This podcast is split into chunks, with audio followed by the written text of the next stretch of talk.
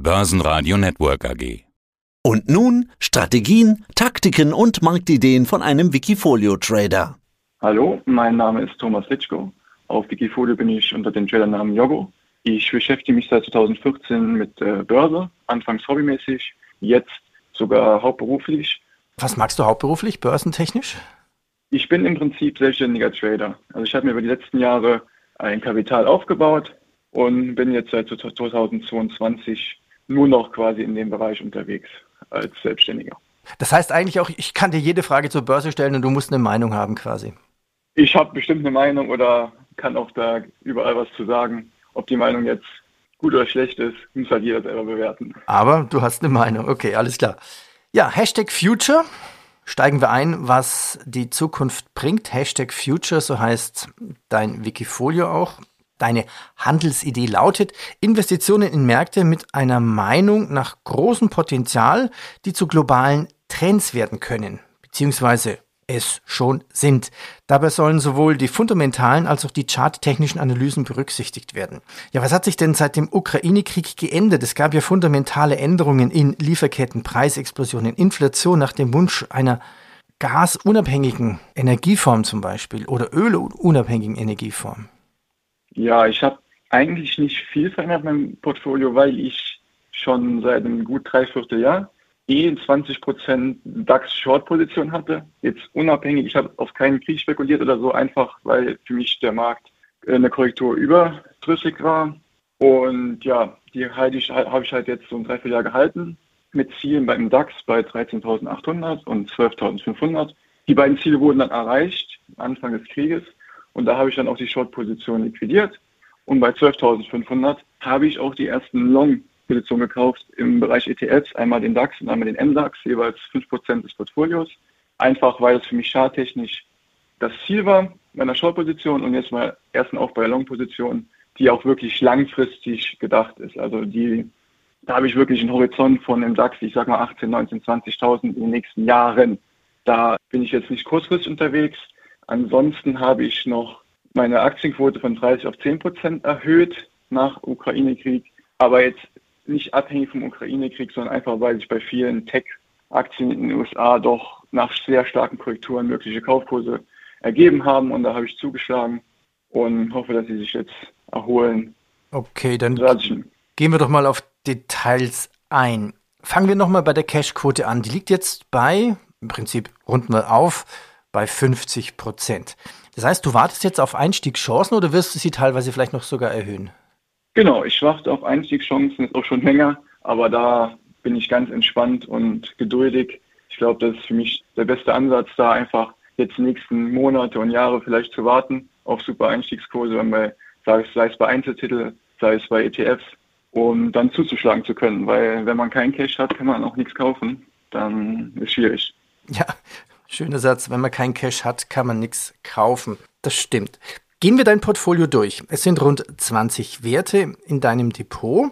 Ich habe mir sie angeguckt. Wenn man sie so anschaut, kann ich dann sagen, es sind eigentlich die Aktiengewinner nach Corona weiterhin jetzt die Gewinner in deinem Depot? Kann man definitiv so sagen, weil ich auch nichts großartig verändert habe. Da die Gewinne habe ich laufen lassen, teilweise dann im Sommer letzten Jahres auch Gewinne mitgenommen, um halt meine Cashquote zu erhöhen. Und so habe ich dann ja hauptsächlich die Top-Performer sind die Gewinner, weil, sie, weil ich es einfach schon länger im, im Portfolio habe. Dazu kommen halt jetzt ein paar Trades, die ich gestartet habe, um ein bisschen das Ganze zu ergänzen.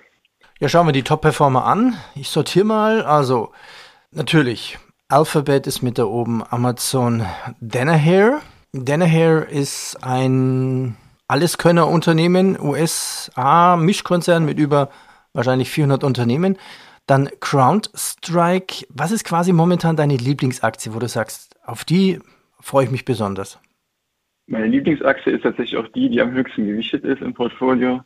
Das ist ein kleines ja, Small Mid Cap aus Deutschland, beziehungsweise noch Sitz Malta, bald Sitz Schweden, die Media Games Invest, weil ich einfach auch ein Gamer bin und die sowohl Gaming als auch den Bereich Medien beziehungsweise Werbung im Portfolio haben und es meiner Meinung nach super Mischung, so 50-50 Gaming und Werben mit Influencern allem und so quasi eine Synergie geschaffen haben, die sehr spannend ist. Und ja, da ist es einfach meine, würde ich sagen, Lieblingsposition im Moment.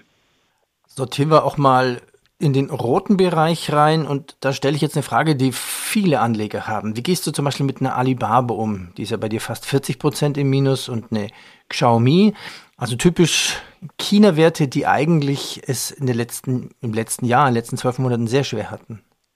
Ja, definitiv. Also eine Xiaomi habe ich auch einfach als Spekulationinvestment genommen. Die habe ich im März, glaube ich, gekauft für 1,90 Euro. Jetzt ist es auf 1,40 Da rechne ich einfach mit entweder Totalverlust, sprich Delisting und nicht mehr handelbar, oder halt einer Vervielfältigung des Kurses. Also es ist einfach ein Trade, den ich da sehr spekulativ eingehe, weil für mich da China ist halt einfach sehr spekulativ. Da kann man schlecht sagen, dass man da konservativ anlegt, weil man weiß ja nie, wenn da die wieder irgendwelche Konflikte gibt mit den USA und die delisten alle Aktien in den USA, ja, dann, kann, dann kann man seine Aktien schön in den Sand schieben, Wind schieben.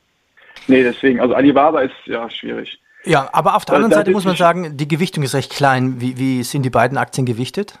Genau, Xiaomi auf 1,7 Prozent und Alibaba auf 1,0 Prozent vom Portfolio. Also das heißt, man könnte eigentlich einen Totalverlust wie ein D-Listing und alles Geld ist futsch eigentlich dann auch gut verkraften. Genau, ja. Also das ist auch das Wichtigste, glaube ich, beim Investieren und Traden. Risikomanagement, Positionsgröße. Der wichtigste Ansatz, dass man äh, nicht auf die, den Maximalgewinn ausgeht, sondern den minimalen Verlust. Gleich als kleiner Denkanstoß an viele.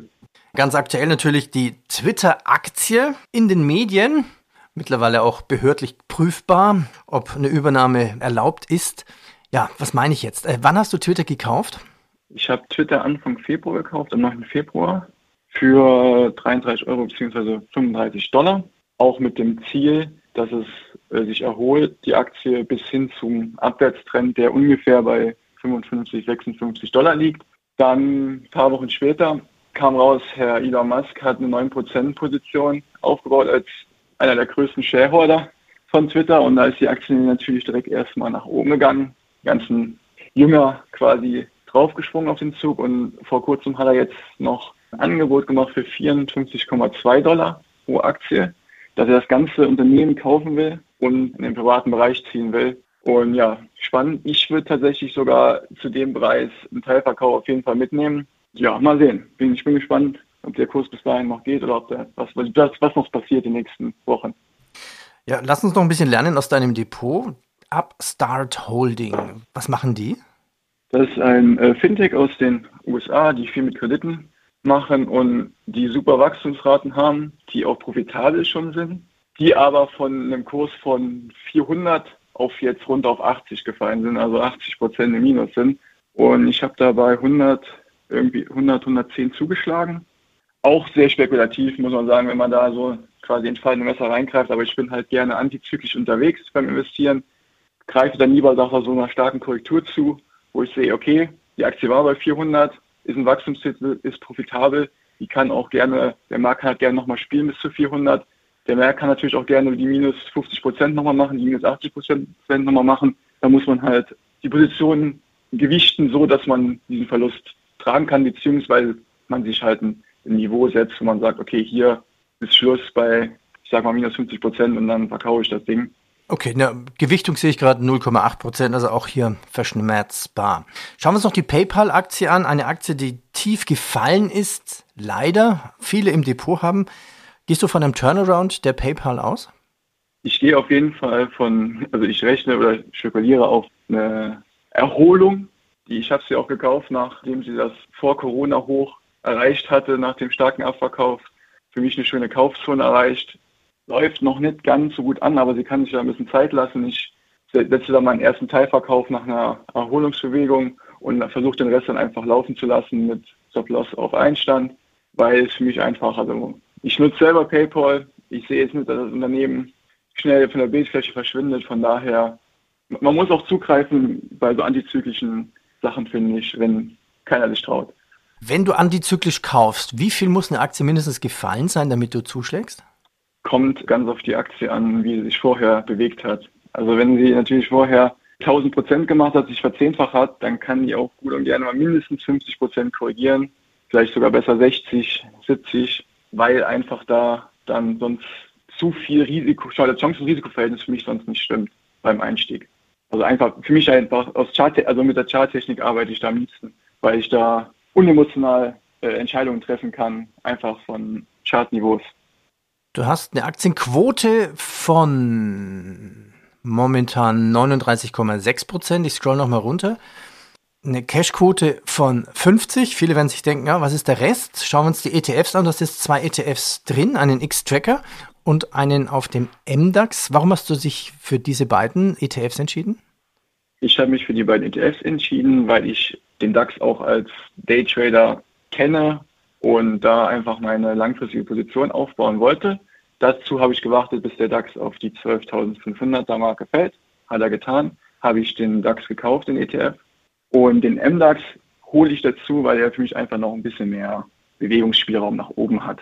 Weil mit so mittelständigen Unternehmen, da ist halt immer noch ein bisschen mehr Wachstumspotenzial nach oben, auch ein bisschen mehr Risiko nach unten. Klar, aber da nehme ich einfach so ein bisschen als mit mehr Potenzial wie der DAX. Aber ja, momentan ist der DAX tatsächlich noch besser. Mal sehen. Also in der Performance. In der Performance. Was waren denn deine beiden letzten Trades, kaufen und verkaufen? Genau, die letzten Käufe waren auch eine sehr spekulative Sache. Aurora Cannabis. Da ist wirklich einfach für mich ein reiner Zockertitel. Ich habe auch keine Ahnung von der Cannabisbranche und so weiter, aber ich gucke mir den Chart an und denke, okay, die Aktie ist sehr volatil. Die kann innerhalb weniger Monate sich vervielfältigen und dann fällt sie auch innerhalb von weniger Monaten wieder auf den Ursprungsniveau zurück. Deswegen habe ich jetzt mal für drei Euro noch was eingesammelt. Ziel ist Verkauf bei neun. Das Ding kann aber auch jetzt auf einen Dollar und auf einen Euro runtergehen, ohne dass ich mir da jetzt Sorgen mache, weil es für mich einfach, vielleicht spielt es ja ein bisschen so einfach immer zwischen 10 und 1 Euro und dann kann man immer unten einsammeln und ein bisschen oben, die nächsten Jahre einfach so. Das ist mein Gedankenspiel dahinter.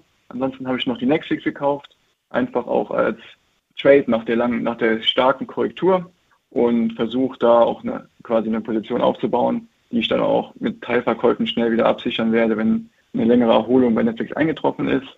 Ansonsten ja, Verkäufe waren wohl der Short ETF im DAX, den ich dann realisiert habe bei 12.500 bzw. bei 13.800.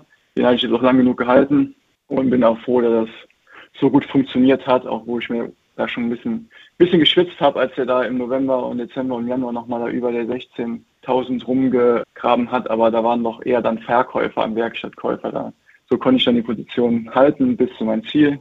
Du sagst was Spannendes bei Aurora Cannabis. Du hast sie gekauft bei 3,3 Euro und du sagtest dann, Ziel ist, du verkaufst sie bei 9. Magst du das bei jeder Aktie, dass du genau schon beim Kauf weißt, wann du die dann verkaufen wirst? Ich mache mir definitiv da vorher den Plan im Chart und gucke mir an, wo könnten Korrekturziele sein oder wo könnten Ziele sein nach dem Allzeithoch oder bis zum Allzeithoch und so versuche ich dann halt vorher schon meine Ziele festzulegen, wo ich Teilverkäufe mache, um auch einfach dann Teilverkäufe zu machen, weil ich den Trade eingehe mit einem gewissen Chance-Risiko-Verhältnis und dann will ich auch da äh, die Gewinne sichern. Und ja, vorher Plan machen finde ich immer eine gute Idee. Vorher einen Plan machen ist eine gute Idee. Ja, Hashtag Future. Dein Wikifolio hat eine Performance von rund 150 Prozent seit Auflage. Thomas, ich danke dir für den Einblick und dir weiterhin viel Erfolg. Merci. Vielen Dank, Peter. Mehr Trading-Ideen finden Sie im Blog unter wikifolio.com und in der Börsenradio Mediathek. Börsenradio Network AG. Wir machen Börse hörbar und verständlich.